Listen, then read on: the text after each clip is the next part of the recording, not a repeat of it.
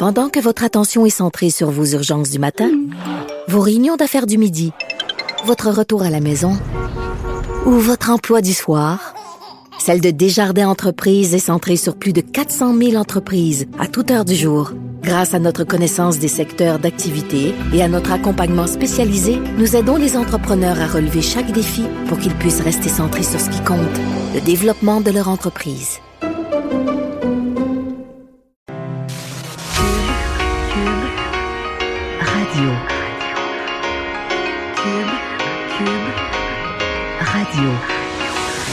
Le retour de Mario Dumont. Deux heures d'info. De 15 à 17. Il provoque et remet en question. Il démystifie le vrai du faux. Mario Dumont et Vincent Dessureau. Le retour de Mario Dumont. Bonjour tout le monde, bienvenue à l'émission. Euh, bienvenue à Cube Radio. Nous sommes ensemble pour les deux heures à venir. Euh, bonjour Vincent. Salut Mario, ça va bien? Ça va très bien. Alors qu'on est en pleine crise euh, au Canada, sous, sous l'œil du monde entier. Ben, pour vrai, Justin Trudeau est en point de presse euh, à l'heure actuelle. Bon, on me dit qu'il parle justement en français. On va aller l'écouter tout de suite. doit comprendre que de poser un geste comme de foncer sa peau, ça banalise et ça prend avantage et ça profite d'une réalité à laquelle beaucoup de gens ne peuvent pas s'échapper, auxquels les gens font face à tous les jours. Je pense que c'est un, moment, certainement, quelque chose que moi j'ai appris au courant des, des dernières années de vouloir bien représenter et servir des gens divers. Euh, c'est une réflexion que bien des gens doivent avoir. Glenn McGregor, CTV News. Mr. Trudeau, there's a bit of confusion about the Alors voilà, donc depuis déjà quelques minutes, M. Trudeau, de façon alternée en français et en anglais, euh, essaie d'expliquer essentiellement, et il n'y a pas beaucoup de lignes de communication nouvelles. Vincent, il répète qu'il s'excuse de toutes les manières et qu'il n'aurait pas dû faire ça. Ben ça, on était tous à attendre un peu ce point de presse, euh, sachant qu'il y a de nouveaux, un nouveau dossier qui touche euh, les, les costumes de, de- de Justin Trudeau, alors qu'il avait réagi hier dans son avion à cette euh, bon à ces- ces- cette image où il est déguisé en Ouais. mille et une nuits en Puis il, avait, Aladdin. reconnu qu'il y en avait un autre qui datait de son secondaire 5. Exact. Et finalement, on est plus à trois autres et peut-être même plus, on verra. Alors aujourd'hui, il a réagi à d'autres images qui ont circulé, dont une vidéo où on le voit encore, le visage noirci. Et euh, ben, en fait, le discours est le même. Il a carrément dit les mêmes choses que dans l'avion hier.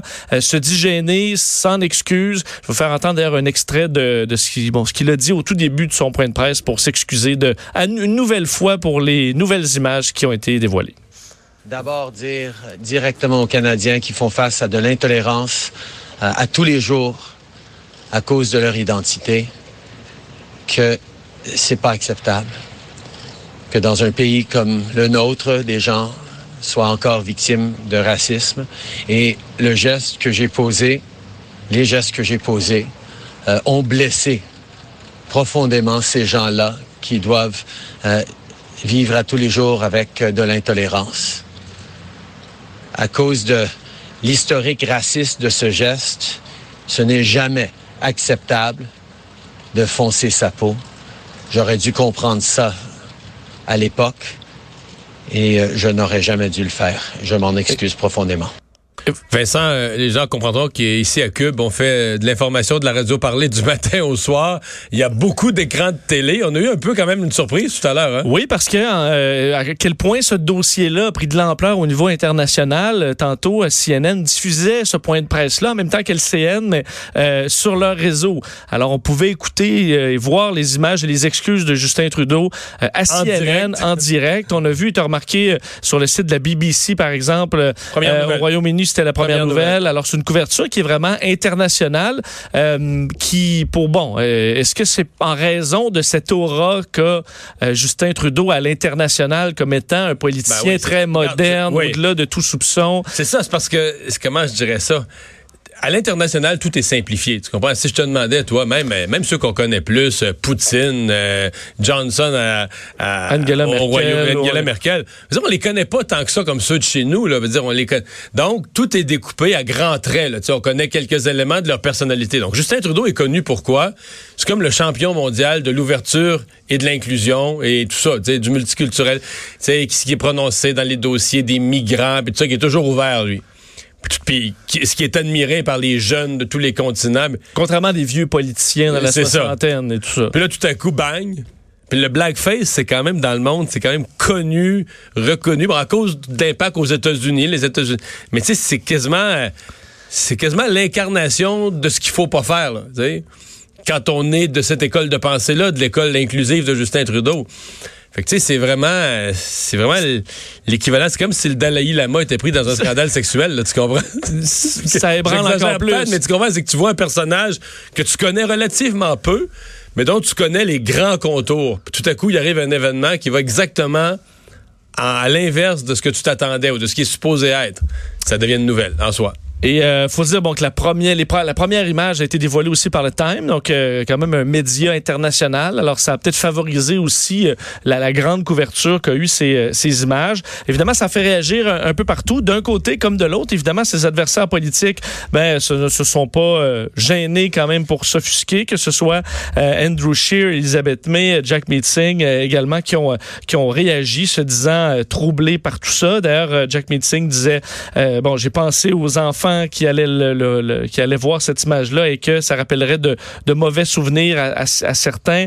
Andrew Scheer qui bon euh, parlait de, manque complet de jugement et d'intégrité. Euh, et euh, du côté par contre, parce qu'il faut dire dans la population, j'entendais des vox pop un peu partout.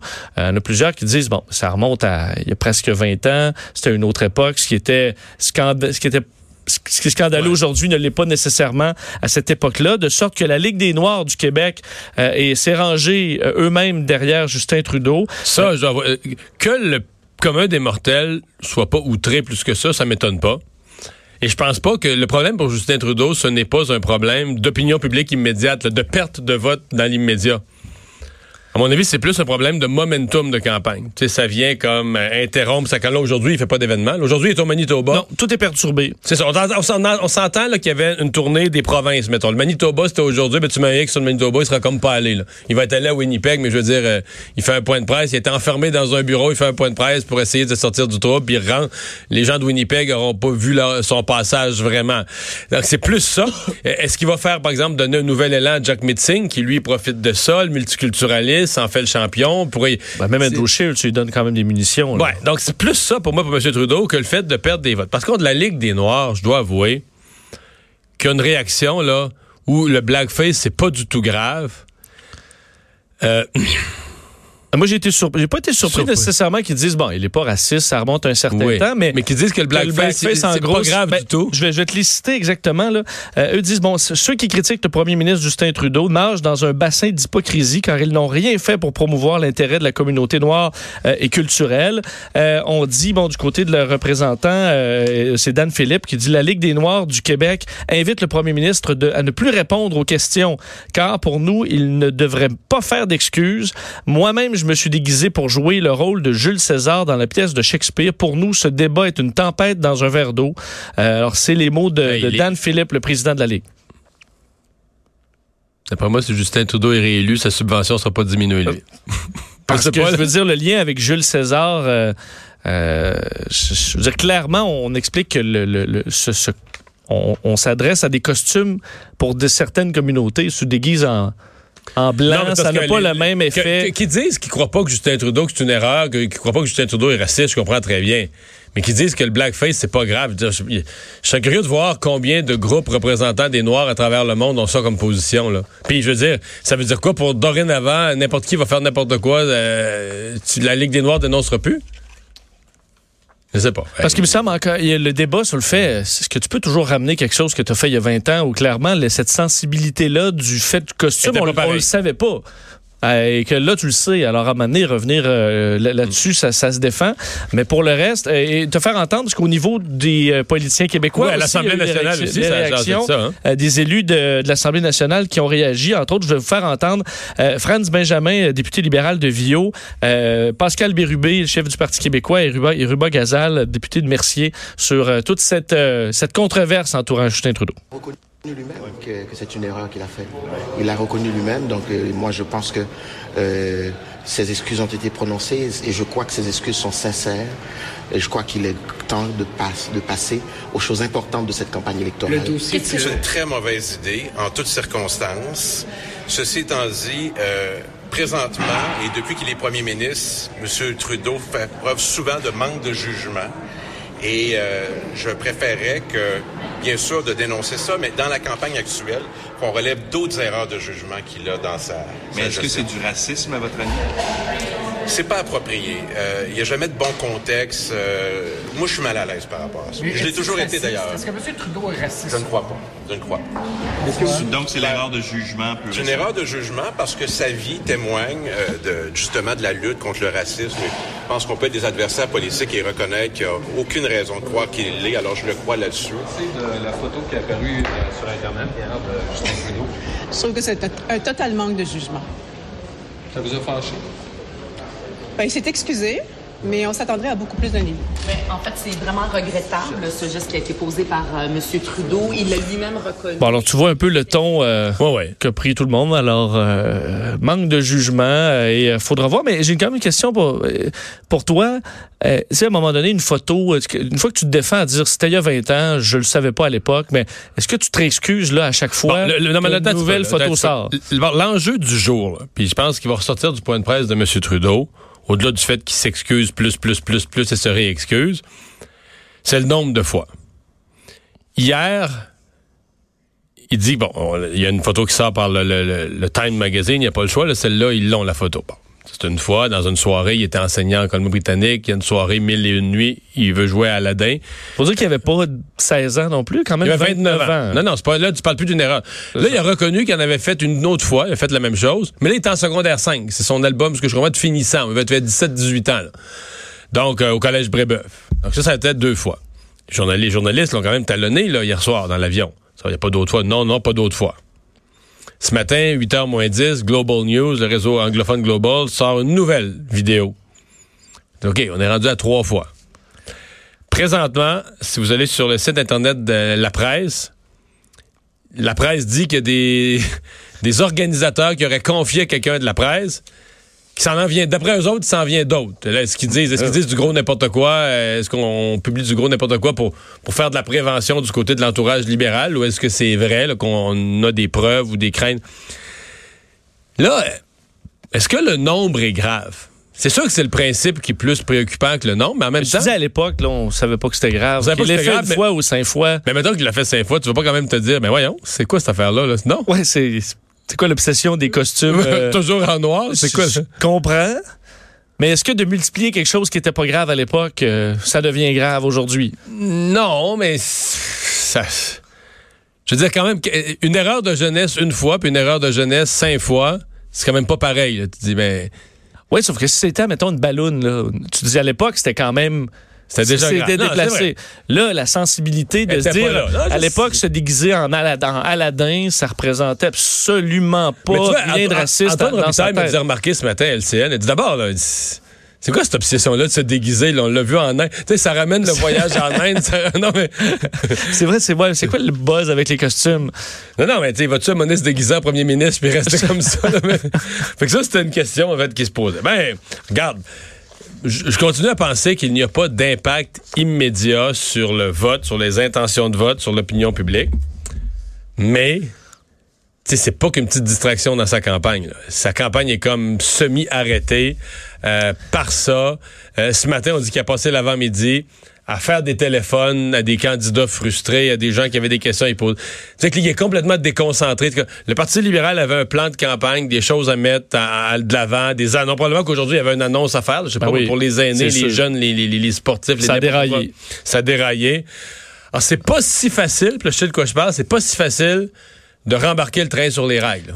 Et là, admettons que lui, on, admettons qu'on a tout vu, là. Ouais. Ben, chez les libéraux, là, d'un océan à l'autre, c'est sûr qu'on va l'en déterrer euh, jusqu'à Ben, l'élection. C'est déjà là. commencé là, sur les réseaux sociaux. Ben, Tous les candidats libéraux qui se sont déguisés à l'Halloween. là. Je veux dire, le temps de faire le tour de tout ce qui va sortir dans les prochaines semaines, euh, on va se rendre à l'élection. Mais ça n'aura pas le même impact quand même que le chef. Là. non, c'est sûr. Ça serait Mais ça rappelle, ça va rappeler tout Non, le si temps. on avait ça. sorti des histoires de candidats qui ont fait, par exemple, des blackface, que M. Trudeau les avait dénoncés, puis qu'après, il avait sorti que le Ah, chef aussi l'a fait, dans cet ordre-là, ça aurait été plus grave. C'est vrai.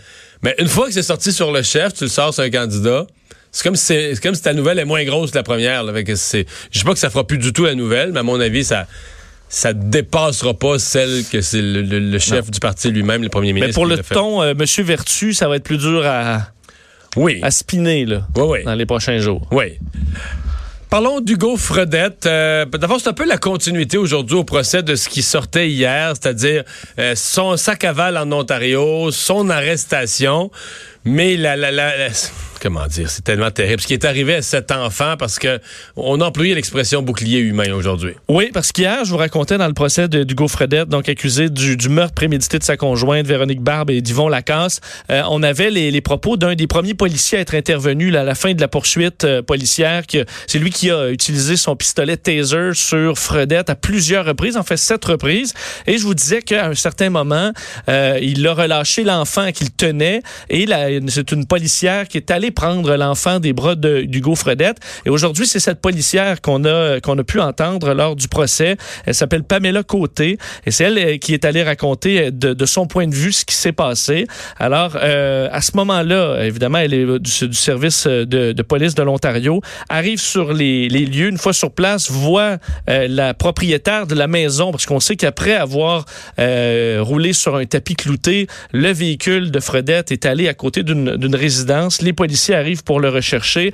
Elle et son... Mais on euh, a l'air d'être en plein milieu rural où il n'y a qu'une résidence, d'après les descriptifs. Là. Exact. Et là, rencontre rapidement le propriétaire qui, je pense, qui est caché là, euh, donc euh, à, à l'arrière, commence à fouiller les, euh, avec son partenaire les lieux, tombe sur Fredette qui est le long d'une barrière, tient l'enfant par la poitrine et par le cou avec euh, un bâton. Alors c'est un peu ce qu'il a raconté hier l'autre policier. C'est à ce moment qu'il dit, euh, je vous le disais hier, fuck, tire-moi, tue-moi. Donc demandez au policier euh, de, Il de demandait de l'abattre, mais il tenait un enfant devant lui. Absolument. Euh, et euh, dans- bon, armé d'un bâton. Alors là, alors que son, son collègue sort un pistolet euh, taser, euh, il, elle raconte, j'ai alors couru vers l'enfant pour le tirer de cette emprise. Le petit était hystérique. Il criait non, non. Il avait des marques d'égratignure derrière la nuque. En- il a été contre-interrogé ou l'avocat parce qu'on voulait spécifier est-ce qu'il a vraiment utilisé l'enfant ou pas pour se protéger. Et elle a quand même dit qu'il n'était pas accroupi là, pour se cacher complètement derrière l'enfant, mais il avait quand même l'enfant euh, devant lui, entre les armes des policiers et, euh, et son corps. Euh, elle dit la propriétaire des lieux lui a donné un popsicle, donc au petit garçon. Quant à moi, je lui ai demandé s'il allait bien. L'enfant a finalement répondu oui. Une policière l'a ensuite pris en charge pour l'amener à l'hôpital, mais c'est des moments quand même assez, assez, tendus. Ensuite, on a mis Fredette évidemment dans l'autopatrouille et là, elle raconte un peu l'état d'esprit de Fredette. là. Elle dit, il a fermé les yeux. Quand je l'ai placé dans l'autopatrouille, il a placé sa tête sur une vitre euh, en gardant les yeux fermés. Il n'a pas bougé pendant de longues minutes, resté silencieux alors qu'il venait là de d'encaisser sept fois le pistolet à impulsion électrique.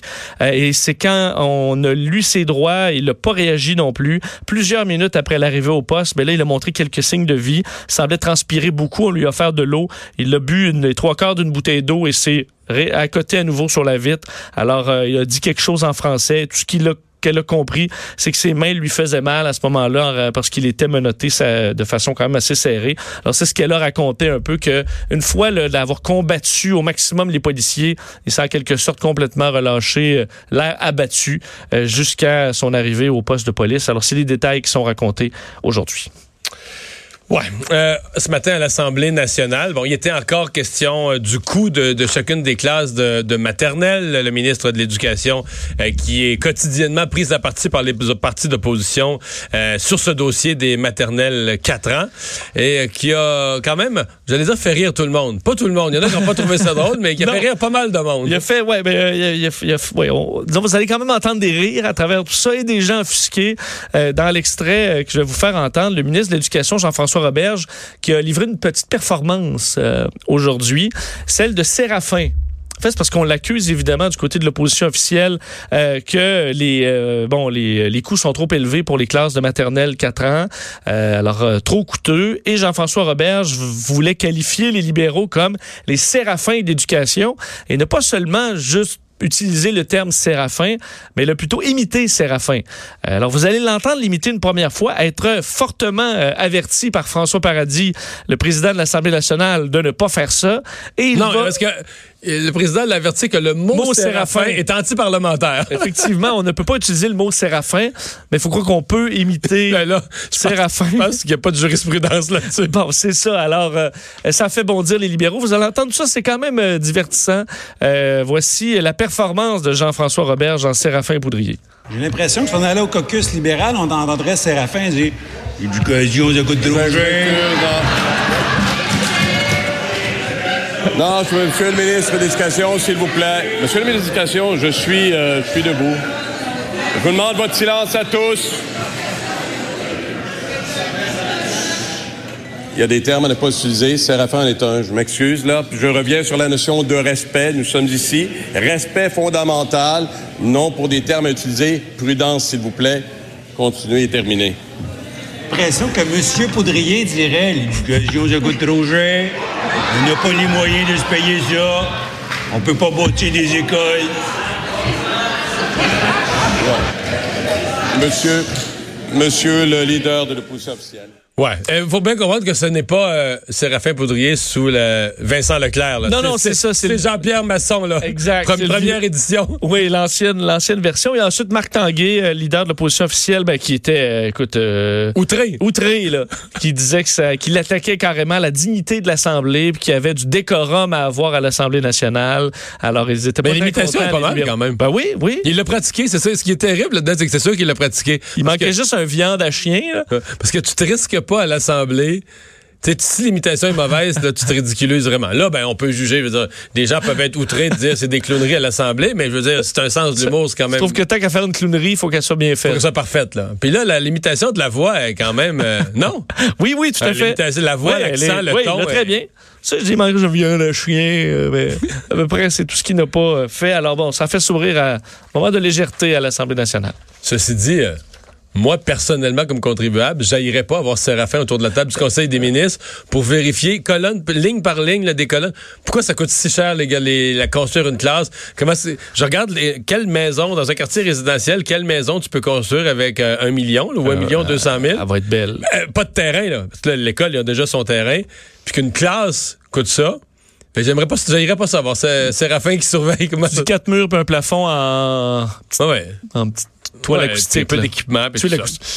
Euh, parlons de, des euh, données euh, qui sont chez, chez Desjardins qui ont été subtilisées. Le, la police, l'enquête de la Sûreté du Québec là, qui semble avancer quand même pas mal. Hein? Oui, selon en fait, des informations du bureau d'enquête d'un bon Juan Pablo Serrano serait la personne soupçonnée d'avoir acheté ou d'avoir eu en sa possession une grande partie des données personnelles volées chez Desjardins, donc évidemment euh, qui touche une grande partie des Québécois. Euh, Serrano, c'est un individu connu des policiers, impliqué dans plusieurs dossiers de fraude, entre autres en 2005, 2006 Mais lui, il travaillait chez 2007. Desjardins puis il avait accès à tous nos dossiers. Ben, en fait, c'est pas c'est, euh, ce qu'on a Ah, comme c'est information. lui qui était la, le C'est type chez les a peut-être achetés. Acheté, oui, je Après. comprends, je comprends, je comprends. Euh, donc, parce qu'on sait que la personne chez Desjardins n'a pas été identifiée. Ouais, Alors, le premier réflexe, c'est de dire... que lui, ben, c'est peut-être celui qui a corrompu cette personne-là, là, qui l'a euh, qui l'a amené à, à Et- poser le geste. Et euh, donc, lui avait été dans quelques dossiers médiatisés, entre autres sur la rive sud de Québec. Il avait tenté de remplacer des terminaux pour paiement par carte de crédit par de faux terminaux. C'est un dossier qui avait été médiatisé. Selon le bureau d'enquête, d'ailleurs, l'homme euh, roule dans une euh, Lamborghini Ah, qui vaut 300 000 dollars. Euh, alors, faut croire que les affaires vont bien pour il déclare euh, au Juan ministère Pablo du Revenu Serrano. 29 000 par année Ben, c'est fort possible. d'argent légal. Euh, D'ailleurs, on, on dit que les enquêteurs de la Sûreté du Québec interrogent euh, 17 personnes d'intérêt dans le cadre de leur enquête sur la fuite des, de renseignements chez Desjardins. Alors, il y aurait une collaboration, semble-t-il, difficile de certaines de ces personnes-là, entre autres au moins une dizaine des 17 ne collaboreraient peut-être pas tellement. Alors, euh, on voit qu'au moins l'enquête progresse. C'est peut-être ça la bonne nouvelle là-dedans. La moins bonne, c'est de savoir que oui, les, informations auraient été achetées. Alors, ça, c'est visiblement retrouvé dans, de mauvaises mains. Et rendu là, une fois que tu parles le contrôle des informations, ben, ça peut être difficile de refermer la marmite. Et finalement, euh, la jeune Greta, jeune militante écologiste suédoise, euh, ne se rendra pas à l'Assemblée nationale du Québec, mais... Mais, euh, ben, en fait, de deux choses positives pour, euh, la- pour Greta Thunberg à Montréal. Elle euh, va rencontrer Valérie Plante et va avoir les clés de la ville. Mario? Mais oui, mais, mais- tu es content de ça? mais là, en partant, je veux dire, rencontrer Valérie Plante, déjà, il y, a- il y a le déplacement là, qui est un enjeu. Là. Tu veux dire, on va prendre une petite trottinette électrique? Ben oui, c'est pas loin, là. Parce qu'il faut que tu te rendes à Québec par des moyens quand même qui créent aucune pollution. C'est pas rien, là. Quand aller à l'hôtel de ville, c'est déjà mieux. Ouais. Ah, tu vois? Plus proche du lieu de la Ben, euh, effectivement. La mairesse, donc, qui va recevoir euh, euh, la jeune militante suédoise à l'hôtel de ville euh, le 27 septembre, donc dans le cadre de cette marche pour le climat. Elle se- on lui remettra donc les clés de la ville et euh, on sait qu'on s'attend à presque 300 000 personnes euh, lors de cette, euh, cette manifestation.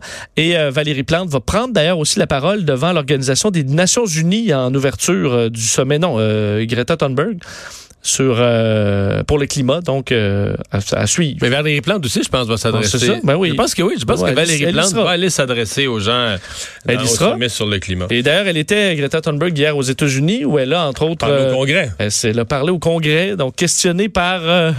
c'est quand même un drôle de moment, là. Oui. Parce que ça, ça demeure Parce qu'elle est pas si- militante, ce n'est pas une experte de la question Non, c'est climatique. pas une experte. Puis elle a, je dis pas qu'elle a rien à dire, mais c'est quand même son message est général. Là, puis général, je suis généreux. là. son message est global, disons, sur Oui. le fait qu'il faut faire quelque chose. Puis Mais comme un, un de mes problèmes, je, je fais cette réflexion-là, cette semaine, elle a rencontré, entre autres, Barack Obama, qui était bien content de, prendre des photos avec euh, Greta mais Thunberg. ça parlait pas beaucoup. Hein. Ben non, mais c'est surtout que, je veux dire, si Greta Thunberg fait tout ça, là, c'est pour dire que les politiciens font rien. hein. Obama a été huit ans au pouvoir, là. donc clairement, c'est un, Mais là, ennemi, wow, c'est wow, un ennemi de la cause. Hey, Obama, dans le bilan de Barack Obama, extrêmement positif pour l'économie américaine. Mais c'est quoi un des éléments du bilan de Barack Obama? C'est l'indépendance énergétique des États-Unis. Oui. C'est à cause des gaz de schiste, des pétroles, du pétrole de schiste. Mais là, Vincent, Parce qu'ils sont devenus un producteur plutôt qu'un importateur. qu'au- tu sais qu'au Québec, si je me mets à parler de ça, on va rire, on va se rouler à terre tous les deux, on n'aura plus accès à nos micros, mais tu sais, on a fait trois ou quatre puits de gaz de schiste pour faire des tests en se disant c'est dangereux. Aux États-Unis, là, des dizaines de milliers. À. Des, des dizaines de milliers. Mais nous, on en a fait trois, puis on pense avoir découvert des choses que les Américains n'ont pas découvert en en faisant euh, 3000. tu sais. Mais euh, la- la- un des, des éléments du bilan de Barack Obama, c'est vraiment, à cause du pétrole de schiste et du gaz de schiste, l'indépendance énergétique des États-Unis, et qui est majeure. Les États-Unis beaucoup moins dépendants d'acheter du pétrole en Arabie Saoudite. Il y en a- Ça veut dire qu'ils n'en achètent plus, c'est encore un pays qui importe, mais le pétrole se déplace. Mais les Américains sont beaucoup plus autosuffisants. D'ailleurs, à un certain moment, euh, avant qu'on inverse le pipeline Enbridge, là, tu on dit souvent le Canada, à l'époque, on achetait du pétrole d'Arabie Saoudite, ce qui est moins vrai aujourd'hui. On achetait d'Algérie, on achetait du Kazakhstan, on achetait euh, un peu du Venezuela. Mais on- y a- pendant quelques années, moi, c'est le professeur Pinault dans son rapport qui, me- qui montrait ça. Pendant une couple d'années, on a acheté du pétrole de schiste qui arrivait des États-Unis, euh, quand même pas mal, qui arrivait entre autres par train pour une partie. Donc, euh, donc Barack Obama, c'est. Mais c'est- C'est parce que si, si on est des changements climatiques, c'est terrible. Parce que si je me Terrible. place dans le discours de Greta Thunberg et de ceux qui vont manifester le 27, On aurait dû au moins ben, je veux dire, on est au point de non-retour, c'est la catastrophe. On est rendu à 7 degrés là, dans 2100, puis c'est la fin Non, du mais on s'entend qu'elle aurait, dire, aurait dû au moins sermonner le président Obama, puis sortir de la rencontre en disant Je viens de rencontrer un des pires leaders de l'histoire récente du monde, et je lui ai dit. Oui. Oui, parce que ça a été l'homme le plus puissant du monde des 8, des 10 dernières années. C'était lui qui était à Non, la tête des États-Unis. Ben ça, il a développé le pétrole, il n'y a pas, il y a pas d'équivalent, là. Il n'y a pas d'équivalent, là. Il n'y a aucun président. euh, Puis là, c'est même ralenti sous Trump, pas parce que Trump le veut, mais à cause des. les, les- je pense que c'est des réserves là, qui sont pas aussi extraordinaires que les réserves d'Arabie. là, tu sais, C'est des réserves. Fait que c'est le- la production Oui, de pétrole aux États-Unis a un peu ralenti. Là. Je veux dire, on était dans deux guerres. euh, je veux dire, ce que je sache, euh, l'armée américaine, c'est pas euh, ce qui est moins polluant. Je veux Pas dire, une armée électrique? C'est pas, non. Euh, c'est pour ça que le bilan carbone de, de Barack Obama, même si ça me semble être un président qui a l'air très gentil, là, mais euh, je veux dire que Greta Thunberg s'en est là comme si c'était. euh, je veux dire, je, ferais les, Mais les politiciens se collent, se collent à elle. Je veux dire, elle est supposée être l'ennemi des politiciens. Elle est supposée dire tout ce que vous faites, les politiciens dans le monde, là, ça mène la planète au désastre. Donc, elle- je trouve ça habile de François Legault de dire ben, c'est pas ma place d'aller là. Moi, je suis la personne qui doit être tu sais, qui doit regarder la manifestation et dire, Hey, c'est, hein, le peuple veut ça, mais d'aller marcher avec eux, euh, c'est pas le, job, de- surtout pas d'anciens politiciens qui ont, qui ont rien changé. Mais tu dis le peuple veut ça, là. Mais tu sais que le ça est pas clair, là. Tu sais, hier, on avait, il était très bien, là, tu sais, un représentant de Polytechnique qui est venu nous voir, puis il nous expliquait pourquoi il fallait qu'il y ait la marche, mais toutes ces réponses étaient claires, sauf, euh, qu'est-ce qu'on fait, là? Parce que, mettons, au Québec, là, euh, sous les libéraux, on est en bas. En fait, je pense que c'est le PQ qui l'a complété. là. Jean Charel l'avait commencé, mais je pense que c'est sur le PQ. Je vais pas me tromper. C'est sur le PQ que c'est vraiment été implanté. On est entré dans le marché carbone avec la, Californie. Ils ont créé un marché carbone, ce qui est l'équivalent d'une taxe sur le carbone. On met un prix sur le carbone, puis nous, les contribuables, on le paye, les consommateurs, on le paye 4, à 4 sous et demi, presque 5 sous chaque litre d'essence. Depuis 5 ans, là. Après ça, Justin Trudeau vient de l'implanter pour les autres. Parce que dans le Canada, il y avait, je pense, 6 provinces sur 10 qui avaient fait comme le Québec, de différentes manières. Nous, c'était le marché carbone, d'autres, c'était une taxe, mais peu importe, qui avait mis un prix sur le carbone. Justin Trudeau a dit pour les quatre provinces récalcitrantes, ben, c'est moi le fédéral qui va la mettre parce que tout le monde doit payer une taxe carbone au Canada. Ça, donc, c'est, on dit c'est, c'est le gros morceau. Euh, François Legault peut pas le refaire, c'est déjà fait. En même temps, il fait pas comme Doug Ford en Ontario, qui lui l'a enlevé. Lui a débarqué du marché carbone. Ici au Québec, on. Mais les mesures, là, c'est qu'ils voudraient prendre. Quand on leur dit, euh, mettons, euh, les gens qui vont manifester, bon, mettons, on quadruplait la taxe que le carbone. Il faudrait faire ça tout de suite. Mais là, ils font une face en voulant dire, non, mais là, le monde ne voudra pas ça. Ah oui, OK. mais, euh, Qu'est-ce qu'on fait? On ferme les stations-service? On pourrait-tu faire ça? C'est une action concrète. On ferme toutes les stations-service. Ça, ça un impact immédiat. Réduction massive des gaz à effet de serre, là. On devient un leader. Ou on interdit le voyage? Peut dire ça à l'aéroport, faut que tu montes des papiers. Ah, ou pour- tu mets une taxe euh, de 50 sur les voyages. Sur les voyages. Ou encore, tu demandes, tu demandes aux gens de remplir un formulaire avec des gens, des fonctionnaires qui établissent est-ce que ton voyage est absolument essentiel. Est-ce que tu vas visiter là, un, un parent mourant ou est-ce que vraiment c'est un voyage d'affaires où tu vas né- négocier des contrats qui pourraient pas se faire par Internet? Les voyages de plaisance. Puis, puis même les voyages d'affaires pas essentiels, puis tu fais le grand ménage là-dedans.